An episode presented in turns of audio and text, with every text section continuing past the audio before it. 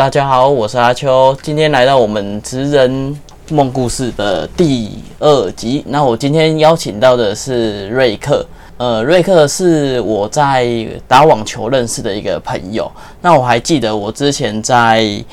呃大概两三年前吧，我之前有遇到一阵子就是职场焦虑，然后那时候我有请教瑞克一些问题，因为那时候其实我自己本身是工程师出来。那时候有一阵子想要转业务嘛，我记得那时候有跟你讨论说，就是我我转业务的一些要注意的一些事情啊，然后跟你请教业务之后要怎么做。就是瑞克那时候他是在国外，呃，工越南。越南嘛，越南那时候去那边当业务一阵子，然后我觉得哎，这这这个还蛮好九年不是一阵子，九年。浪费我的青春九年。哦，不是啊，不能这样讲。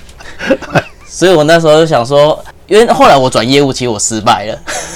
就是我带业务，后来去一家公司只做了一个月。是，然后那时候可能就是我功课做不够多吧，然后是是是，可能在业务技巧上也没有到那么多。那就想说，透过这频道，如果有人也是工程师，跟我当时想要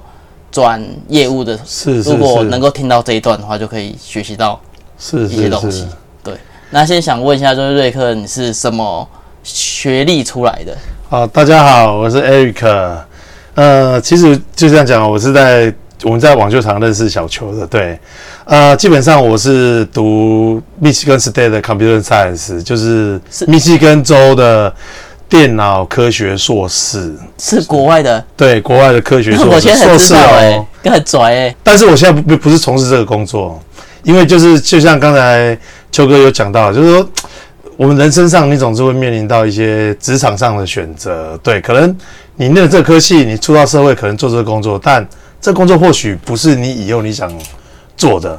所以说后来我转职，我就转了当业务，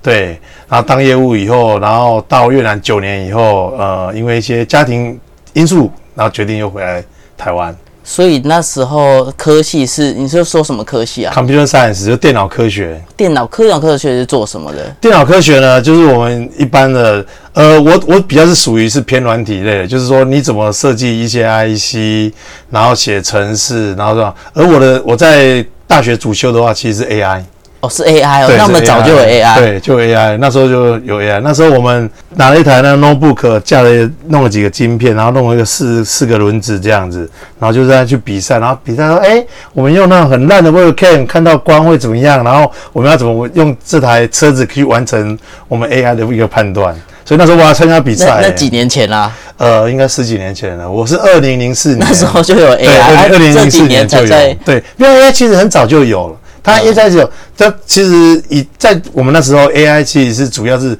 美国跟日本是发展最好的。就像那时候，其实我们大家都听过，就是像小叮当，它也是一种 AI。对，然后我们看到的那种 Steven Spielberg 拍的那个 AI 的那个，那个也是。对，那是我们最极端，希望说能够抓这个样子。但是以现在的科技来讲，有进步了，但还有一段非常长的旅程。所以，对我是念这个的，但我后来没有从事这方面。那你刚开始第一份工作是做什么样的工作？呃，其实我在大学毕业的时候，我出来就是城市设计师。我城市的话，我在大学我有去比赛过城市，我还有得奖。这这这么转？是台湾的吗？台湾的，台湾的，我还有得奖。对，然后后来做了城市就写城市，就是一般的就是 programmer 这样。那可是在我在写城市的时候，我记得我们那一年最有名的就是城市设计师与卖鸡排。就是说，我们城市设计师永远比不上卖鸡排的，对，因为就是我们就是一个用肝来换取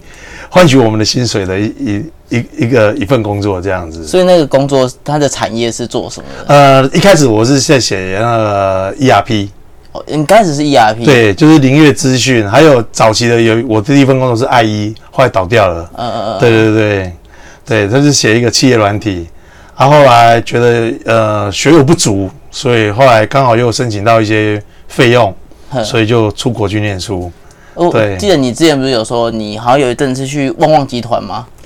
哦，没有，那旺旺集团那是更之前的。你说在学生打工的时候？哦，学生打工的时候是是是，所以那时候也是城市设计师。是你你对啊，可是因为旺旺集团后来买了，因为我们有我有在大学毕业完以后就是国外。念完硕士回来以后，我是中嘉网络，就台湾第一家数位电视研究数位电视。那时候在二零零六年的时候，我们就是帮呃全台湾去设计一些数位电视，就包括你们现在看到的电视盒。那时候其实中嘉网络是第一做，也是现在大家说讲中资的那个，就是旺旺集团后来又买下来的。哦，对，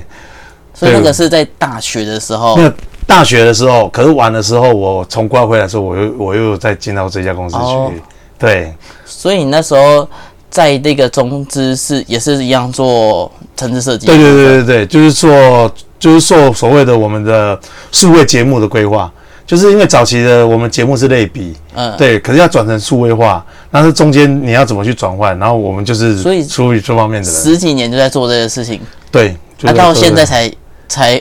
呃，在十年前，在二零零九年的时候，呵。就是因为在这一块上面的话，就是呃，处理到觉得人生人生就是一个阶段一个阶段，你到那个阶段的时候，你会觉得想要转职，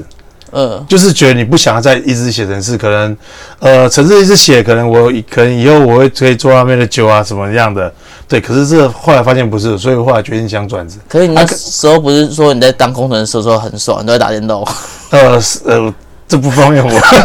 是因为我们老板喜欢打，所以我们来陪着打。因为在现在你也知道，就像现在我们想 Google 啊，嗯，对不对？苹果啊，其实也都是在打电动啊，对不对？我们的环境其实就是这个样子，是这。样。对对对，因为我们那时候自认我们走在我们一个台湾的一个技术的一个尖端，尤其数位电视，二零零六年，谁知道什么叫数位电视？这倒是真的。对，连连大家的电视都还知道，谁知道什么？可是你看这几年，大家都知道机上盒就是数位电视，嗯你可以随便看就是机上就是数位电视。对，那时候我还写了一个股票系统，也是提供在我们的用户上面，可以及时就是直接在电视上就可以看到的股票系统。对，那为什么你你自己觉得二零零六年为什么到现在才数位电视才就是真的好像现在才真的推出来？其实很多东西，西的话，其实我们是需要一段时间去铺陈。嗯，对，就像 AI，我们刚才刚才之前有提到 AI，它这种东西它很早之前就有，可是，在很多东西的话，你要先铺成了一阵子，等到它的软硬体设备都已经成熟，跟市场成熟了以后，才会开始有所谓的商业模式投入。可能网络也要跟上那对速度才才真的有对办法。是的，是的，是的，对啊。后来是怎么样的契机，就真的转到业务去？其实我转到业务的话，其实是那时候在工作上遇到一些瓶颈。怎样的瓶颈？因为主要的话，那时候我们在中加网络的话，有那时候有一些理念的话，可能跟公司的发展可能不太契合。哦，你说你个人跟对对对对对对对对对那。啊，所以后来也一直在思考，刚好到一个年纪，已经到三十几岁了，三十五岁了，觉得我应该做一些转变。嗯可那时候是想要继续在写程式这一行呢，还是继续要做？当然，可是呢，我的运气比较好，是那时候我的一个朋友，他们公司非常缺一个国外业务，刚好我又是有国外的学历，所以我就利用这层关系，我去当了国外的业务，那时候刚去的是先去哪一个？先去马来西亚。啊，是做什么产业？呃，就是做电脑的产业，就是我们是销售电脑设备的一个产业。而我刚本身又是个 computer science，嗯，所以当然这方面的话，我当然我有自己的的 know how 在。对，技术应该就没有对问题对对对对。对，但是就是像刚才我们秋哥有提到说，你从一个工程师，可能就是我们整天面对电脑的一个人，对，可是你要转换到呃到到去面对一个真实真实的人的时候，嗯你又该如何去面对？但是我以前在中加网络的时候，其实是我觉得我的运气还蛮不错是，那时候我在中家网络我所做的工作，我不止面对电脑，我当为一个 team 的 leader，我还得面对客户，如果客户就是中华电信。哦，所以你那时候其实也有点算是半皮眼子。对对对对对对对对对对，我我我我必须得去面对中华电信的这个东西，所以去学习到，哎，我怎么该跟人家去沟通啊？当然转到业务的时候，有很多震动期，就像刚才秋哥提到，很多在销售技巧上面的话，可能我们不太能够能够去哎怎么应对啊，怎么样啊？但是呢，这些东西都是可以去突破的。对，啊，后来就决定，哎，跟可能跟之前前前辈学啊什么的，后来才发现到，其实很多东西当业务的话，其实我还记得我有个前辈给我一个很好的故事，嗯他说，其实我们人一出生其实就都是在当业务。对，他说我们从小到大，就像呃家里有可能都有孩子，你要如何表现表现出你自己，让你的爸妈可以更照顾你。嗯，可以给你更零用钱更多。就讲真的，你可能呃，你想要什么东西，你要你要怎么去争取？你可能用哭，还是用讨好的方式？那你能争取到，那你就是一个好业务。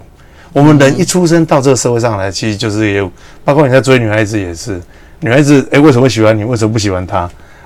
对啊，其实你要如果用业务的方式让人家对你印象更深刻，其实这就是业务。对啊，不过我们业务就是你要把自己的个人特质推销给人家，然后人家就才会买单买你的东西。你刚开始去就是马来西亚的时候，你刚开始前几个月没有遇到一些瓶颈？有，超吓人的，好不好？我只能刚开始去的时候，幸好我我觉得幸好那时候我的运气蛮好，我都是去。我这样讲可能比较不好意思啊，马来西亚可能当初的话属于出我们落后台湾比较国家，他们可能对台湾人对台湾台湾他们对台湾可能有一种憧憬这样，而且又是一个会讲英文的人，嗯，就去他们觉得好像哎讲什么都会多少会有点买单，而且我自认为我自己哎长得还不会说太难看这样，所以多多少少就是可以让人家喝过洋墨水加 A B C 也对对对对对对啊，就当然这一层就是哎我突出我的优点，然后人家客户就稍微能够接受。但是还是很多东西上面的话，可能，嗯，我们很难去跟人家，包括呃，在谈一些很 detail 的东西的话，你有没有去注意到客户的一些人际关系上面的话，这些其实都是还是得在不断去学习。所以那时候我一回来台湾，如果说那时候回来台湾有休假，我曾经去上过卡内基的课程，去上过人际关系的一些课程，然后你是透过这种课程来去建立起一些自信心，你发现哦，人原来人家是怎么去。去做这些东西的，所以我觉得说，人还是得去学习啊。可是人家不是都说，就是像做业务，它就有一个怎么讲地区性哦。是，因为你后来不是本来是马来西亚，后来好像就是柬埔寨嘛，越越南还有越南、中国。对。那你是为什么会就是换到这么多的？是有换公司吗？还是说是业务上的？呃，其实跟动。其实说难听，当然了，说好听一点，就是说可能职务上跟说难听一点，就是去马来西亚那边的业绩是搞不起来，所以刚好越南又发展起来，所以公司决定留一些人在那，把主力推到越南去。所以后来我们又到越南去。然后我到越南那边的时候，还不错，是我一开始去到那边的时候就从零，公司什么都没有，我去到那边去把公一间公司建立起来，然后还有一些当地的人，然后去建立一些制度，然后。包括学习怎么当呃让海关让我们的货可以进来，怎样就是去了解当地的文化，就是刚好很有意思。公司派你直接去越南，直接建立一个新的公司嘛？就建立建立起一个点，去去建立一个点，那个算就是老板之一了吧？哦，其实不算，就是因为可能是我老板不怕死吧。哦，所以所以就是他会觉得说，哎，那我就去那边建立一个点啊。当然，这中间期间当然是。老板都还会持续还会过去，因为毕竟前面走了一头狐狸，不，你不可能说让全部的森林的动物都听我的，后面一定会跟一只老虎嘛。嗯，对，所以我的老板就是老虎，所以我只是狐假虎威而已，就是跟着他这样子。对，哦，对。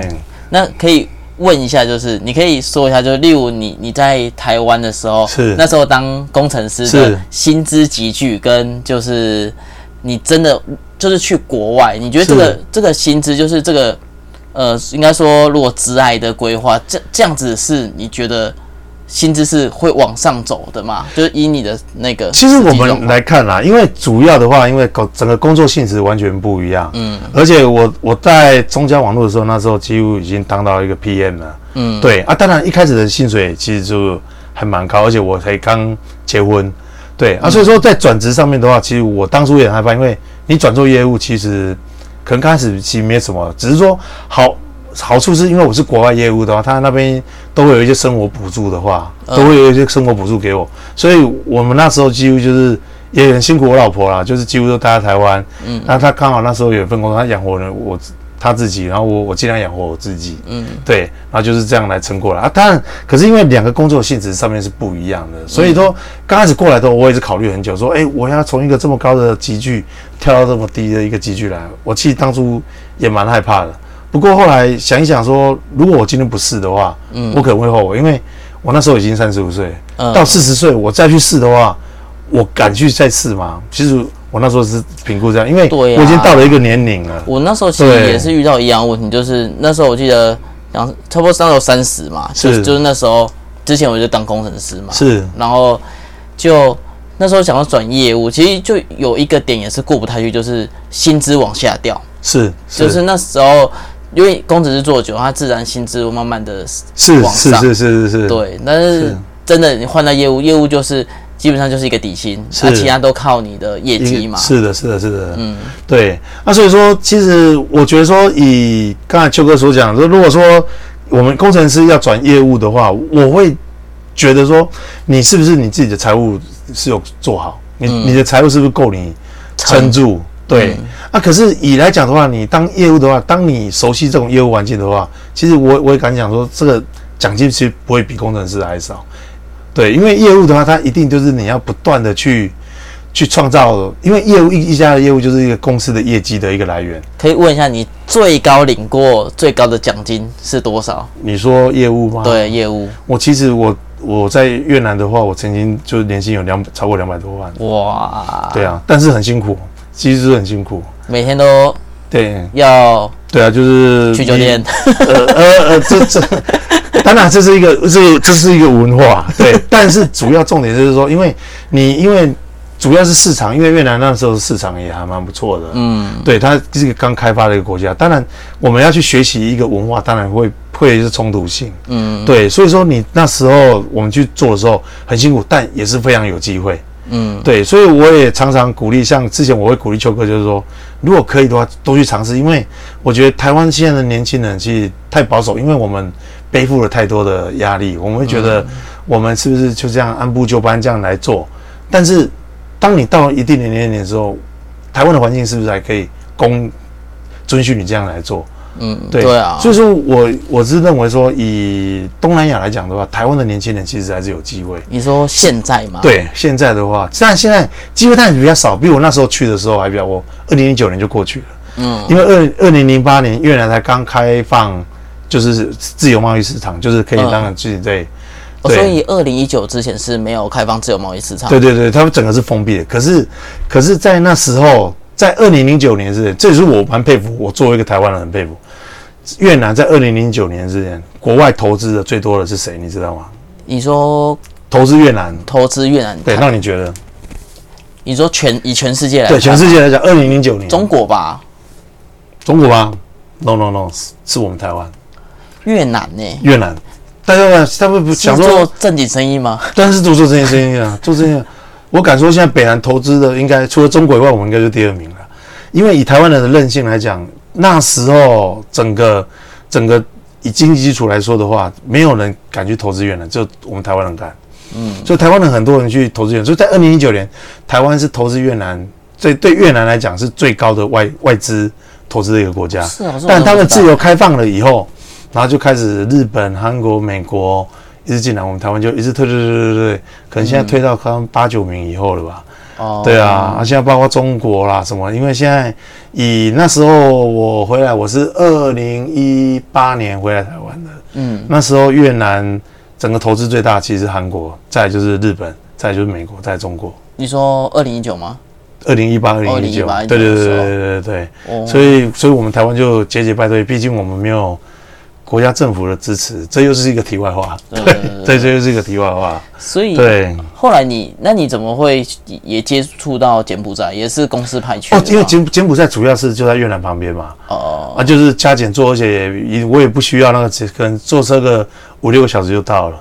对啊，或坐个飞机多多久就到，其实就是这个说，因为以柬埔寨来讲的话，柬埔寨它比越南更落后，但它是比较靠近中国方的。啊对，它也什么东西都缺，对啊，所以说以来讲的话，东南亚如果年轻人不怕吃苦，我会非常建议就去东南亚发展。现在包括缅甸，现在缅甸也在起来了，哦，对对对对对，所以年轻人去到那边，多少发挥一些我们台湾的优势，因为毕竟在那边台湾人多少还是有一点优势在。对，这是我劝年轻人，或许你们可以想去试试看。所以你那，可是那时候你也是，就是反正是也是电子产业，是电子产业，因为我们卖的就是一些电子的周边产品，像 Power Bank 啦，像第一类啦，像电脑啦，什么，只要他们有缺任何电脑的东西，我就会跟他们接洽，包括店家需要什么手机类的东西，我也我也都接下。所以你那时候的最大的客户是哦，就是当初呃越南最大的民通啊，他们是民通啊，哦民通啊的话，在越南的话，当时是越南的第二大的手机电脑通路，就是类似像我们现在昌坤。哦，对，他在越南，他会有两百多家的分市门门市店。我最大客户就是几乎就是他啊，当然也有很多啊，像什么冰龙啊这些东西，当然是还是有对。但我最大的客户其实就是这样啊。当然到越南去，就是有很多我会认识他们，就是其实呃讲句话，我们就是学习他们。我是个喜欢运动的人，但我不会踢足球。嗯，但去到那边，我就必须跟我的客户去踢足球。哦，对，然后这是这里又是一个，就是当初客户在问我说你喜欢什么球，我说我看越南很越南足球是第一名，网球是第二名，嗯，对，但这当初这两样之后，我就只略懂，我只跟他讲说我棒球你要我会接球，就这样一句话，他们叫我去当守门员，因为我身高又高，嗯，他们觉得我反应又快，哦，就莫名其妙去去参加，对，去踢足球，踢他们的五人制足球，莫其莫名其妙当了守门员，然后莫名其妙的那一场又赢了，所以他们觉得我很厉害，所以他们后来就这样，啊，就是因为这层关系，你你一直不断的去推销以后，然后后来就变成他们跟他们是好朋友，然后就开始大家开始上有生意上面来往，嗯，对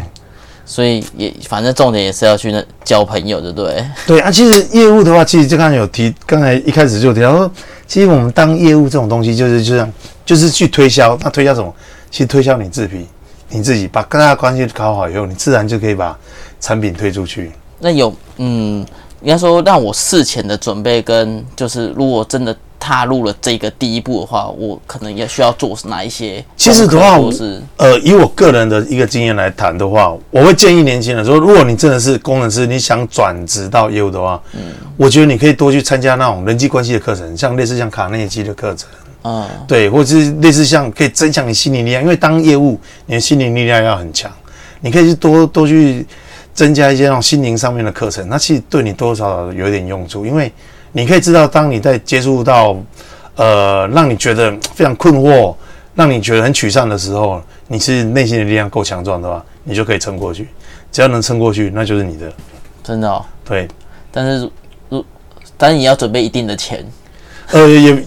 当然啦，就是因为你的财务规划要做好，就是说你可以给给自己设定了一个时间，嗯，可能一年或者什么，因为如如果想半年的话，当一个业务，但半年学技巧可能又太难。你可以设定个一年，你的财务是不是够？你一年，然后你再来看你你要做什么。嗯，对对对对对。哎可是就是你这方面的话，你在可是，在你还没离职之前，你真的可以先去上一些课程，嗯，多上一些课程，让自己能够去了解你未来的这份工作的应该要具备什么样的能力。嗯，这是我会非常推荐的，不要就直接就贸然的转进去，这可能在来讲的话，可能你心理压力会非常大。了解。是那如如果那你觉得产业别会有差吗？就例如我真的好，我真的去去国外当业务好了，是，那是你觉得以现在来说，每个产业我都可以投入的，还是说你觉得有什么实产业会比较以好来讲的话，我会建议年轻人啊，就是说，如果不要尽，就是想要缩短那个阵痛期的话，尽量接触自己产业。熟悉的？熟悉的会比较好，因为毕竟你的强项就是在那边，哦你你要发挥人你你的强项，嗯对啊，当然啊你一开始如果接触到不同的产业，像如果像有的很多，你就突然那时候如果叫我去卖房子，我可能挫折感有点重，因为这种产业完完全全不懂，不一样。但我当时我当初出生的，我就是 computer science，、啊对电脑电脑这个东西的我我了解，对啊，所以说我当我在推销这种东西的时候，哎、其实我很容易就可以驾轻就熟了。了解。，对对啊，我只是觉得说，其实可以，大家可以再试试看，因为说不要害怕失败啦，因为越年轻你越能够接受失败。像如果到我这个年纪的话，你叫我再去接受失败，我可能会没办法接受。但你越年轻的话，其实我觉得都去试试啊，如果失败了，那没关系，那不是你的错，你可以吸收一些养分，这些养分以后都会对你来讲我。我突然想到一个问题，你是说你那时候去越南，你会讲粤语吗？哦不会，对啊，那你怎么会的？你不是只会讲英文吗？对啊，啊，可是我们去，当期刚才我有提到说，一开始去我们要去学习人家文化，所以刚开始前半年，我们至少就是那时候我们有一请了一个几个翻译，然后我就教，哎、一开始问好啊，人家叔叔辈啊，你应该怎么弄啊？而且在去之前，我还去上了去政治大学上了越南课，越南语的课程，整整上了半年。哦，所以你有去去上课？对对，我有去上课，我有去上课，包括因为那时候我刚才这讲一个笑话，那时候我刚到马来西亚的时候，什么马来西亚话吧，可是马来西亚那时候我们还运气还好，全部的客户大部分的客户都是华人，嗯，对他们的华人讲话呢，就我我闹了一个笑话，我我想要努力去学那马来语，嗯。就根本不太会念，你知道，就看到华人，我竟然跟他讲马来语，他晚上笑他说你跟我讲中午就好，你讲马来语干嘛？对我超丢脸的，那时候根本就不知道，就是很紧张，就看到一个就就跟他讲马来语是什赶么。赶快赶快随便随便想到就用了。对他，他就告诉我说：“你对我不需要讲马来语，我会讲中文，也会讲英文。嗯，对，这两种语言你都可以对我用，但就不要用马来语。对，哦 因为我马来语讲的就是非常烂。不过我觉得至至少还有马来西亚还蛮多华人，而且他们语言也够多啦。是是，这个，也也是够多啊。所以说我我觉得说，我会建议说，如果说真的有想要转职的年轻人，我觉得就从就是去尝试看看，但你要先学习，先一开始先学习。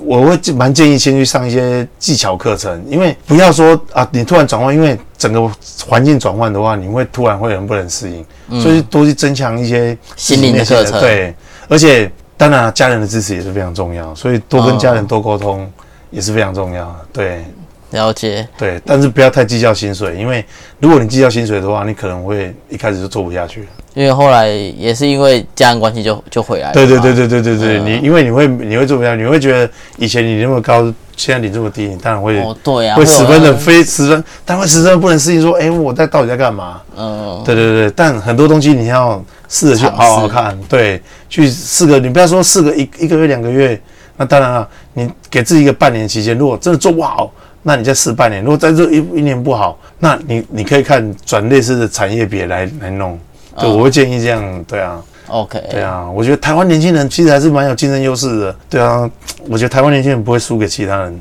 加油，冲好不好冲看看，对不对？准备好对再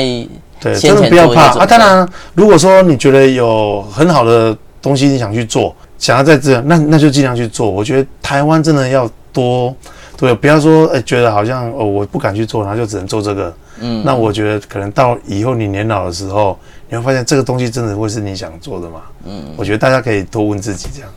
这也是我，其实我做这个频道就是想要，就是，就其实现在年轻人也是怎么讲？我觉得我们这一代也是很辛苦啦。是非常辛苦，对啊，就是机很多机会其实也饱和了，是然后市场其实就被比较大的资本都吃光啊。了，所以我想说，看能不能借有这个机会，就是例如我在工作转职，或者是我做兼职创业，或者是是。我真的要去创业的话，我该做哪一些是准备？这样子，是，因为毕竟台湾是一个比较拥挤的市场，对，嗯。可能你今天创造这个商业模式，这个哎、不错，可能隔天你就看到好已经好几家跟你一模一样了，嗯对，所以说呃，早期我们听我们长一辈的说台湾台台湾型 income 吧，嗯，对啊，可能两百多万你就可以买一栋房子。但是现在你没有一千万、两千万，超不好意思你可能没办法。对啊，啊，所以说，所以我们这一辈的年轻人，大家都可能哪一辈觉得我们这一代年轻人很幸福，对。但是以相对来讲的话，其实大家在竞争上面其实也蛮辛苦的，对啊。但是我只是觉得还不用怕，市面还是会找到出路，加油 OK，fighting！OK，好，先啊，今天就感谢瑞克分享到这里。对啊，OK，好，那希望呃以上的那个分享对大家有帮助，谢谢大家，谢谢，拜拜，拜拜。Hello，我是阿秋，呃，现在已经跟瑞克访谈完了，那我想要针对今天跟瑞克聊完之后，做一些我自己的结论。那首先说到第一个，就是呃，我自己在当时当初是工程师转业务的时候，我真的是没有想到第一个重点就是强化自己的心理力量。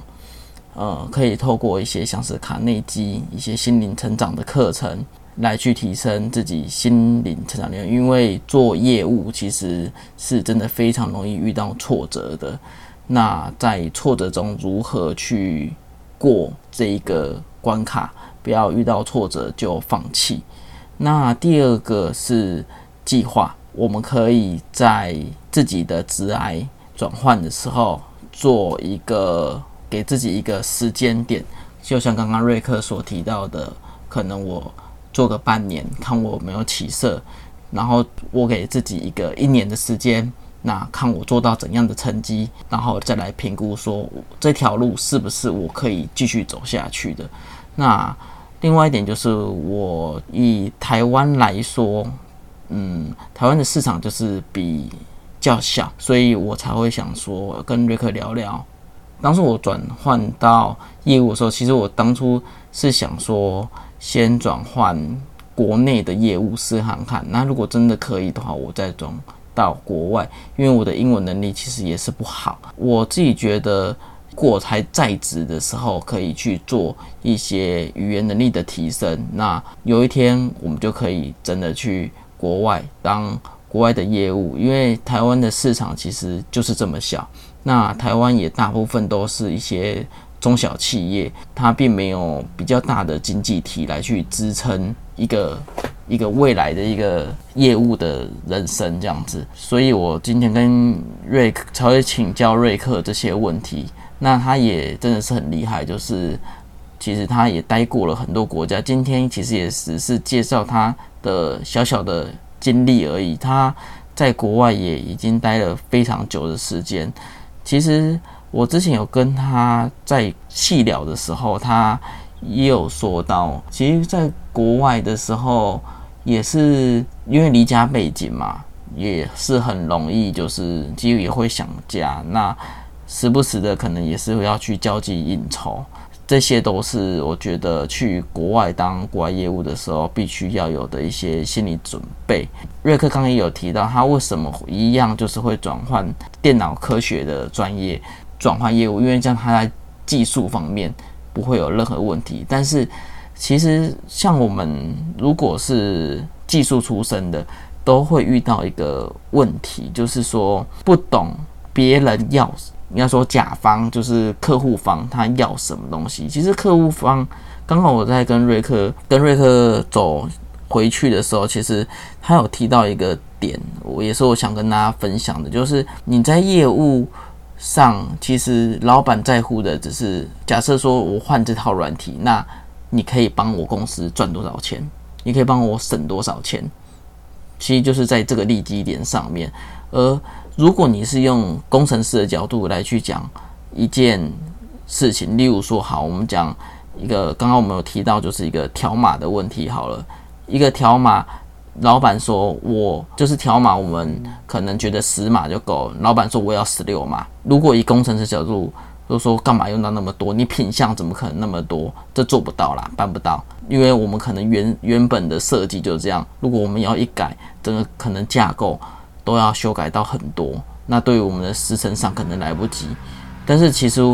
我们应该要跟老板说的是：诶，先了解为什么老板他要十六码。然后刚刚其实有有跟瑞克聊这点，他们那个当初那个老板呢，为什么要十六码？因为他是用时间流水序号去做排列的。ERP 来说，它其实只需要十码，其他应该说也不是说只要十码，应该说它的编排方式是，例如说一个大项目、中项目、小项目，然后细项来做一个编码。它就会有一个规则出现，就是呃，举个例好了，就像例如说，他卖的是电脑荧幕好了，前面就像我们买网拍嘛，网拍它就是属于电脑类啊，电脑类下面的荧幕类，然后荧幕下面可能又分品牌，然后它是什么品牌的荧幕这样子，然后来去把大大中小项目各编一个号码，然后再编一个流水号给他。来做一个这样子的排列，可能这样子客户就了解哦，原来为什么我们设计十码，而为什么不能用十六码？而是我觉得应该是要用像业务面的方式来去跟业主去谈，说为什么这个东西能能做不能做，这样子也是可以展现出哎你业务的一面的专业。因为其实那些甲方很多，他也不是也不是电脑专业，不是资讯专业，其实你跟他讲。一些技术方面的东西，就是鸡同鸭讲，他根本就听不懂你在说什么。我们反而就是要换个角度，站在这个老板的身上来去想一些事情。我觉得这是一个蛮不错的方向。可能那时候我也还没有一些体悟吧。如果未来有机会的话，我可能也会多学习这一个方面。希望今天的分享对大家有帮助，谢谢大家的聆听，拜拜。